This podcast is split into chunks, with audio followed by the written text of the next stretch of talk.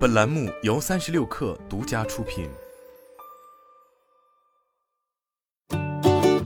本文来自三十六氪，作者周新宇。北京时间九月六日晚间，拥有《刺客信条》、雷曼等知名 IP 的法国游戏公司育碧发布消息称，腾讯以三亿欧元收购其最大股东 Guillemot Brothers Limited 百分之四十九点九的股份，同时获得百分之五的投票权。由于此次收购，腾讯对育碧的直接持股比例从百分之四点五提高至百分之九点九九。根据育碧的声明，腾讯支出的三亿欧元中，其中一亿欧元用于投资，两亿欧元用于购买股票。根据育碧的换算，在九月六日育碧报收于四十三点五零欧元每股的情况下，腾讯给出的估值为八十欧元每股。腾讯的大手笔也被外界解读为缓解国内游戏业务下滑颓势的策略。二零二二年腾讯 Q 二财报显示，本土市场的游戏业务收入同比下降百分之一至三百一十八亿元。国际市场游戏业务收入也同比下降百分之一至一百零七亿元。财报解释，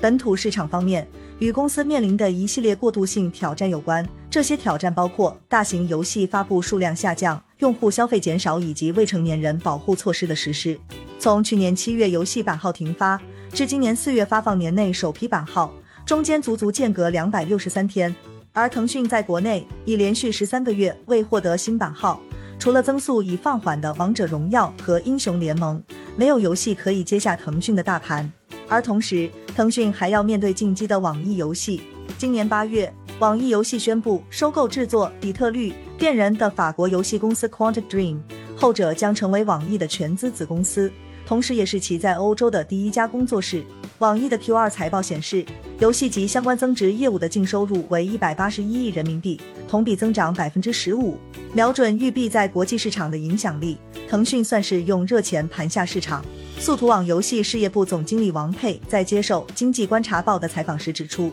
腾讯的劣势在于没有像 TikTok 一样出海成功的产品，在渠道上不具有明显优势。但腾讯的优势是有钱。除了育碧，八月三十一日，腾讯还联手索尼，花三百六十四亿日元投资了《艾尔登法环》开发商日本游戏公司 From Software。并持有其百分之十六点二五的股份，成为第二大股东。但此次腾讯和育碧的商业合作可谓是发乎情，止乎礼。二零一八年，腾讯曾收购了育碧百分之五的股份，终止了维旺迪的收购风波。而此次增持，腾讯依然维持着天使投资人的形象。育碧声明指出，腾讯在五年内不可出售育碧股份，八年内不能增加对育碧持股。此外，育碧的治理将保持不变。腾讯将不拥有任何运营否决权，这一点与网易和 Quantic Dream 的合作策略不谋而合。完成收购后，Quantic Dream 将继续独立运营，并保留在所有平台上创建和自行发布视频游戏的权利，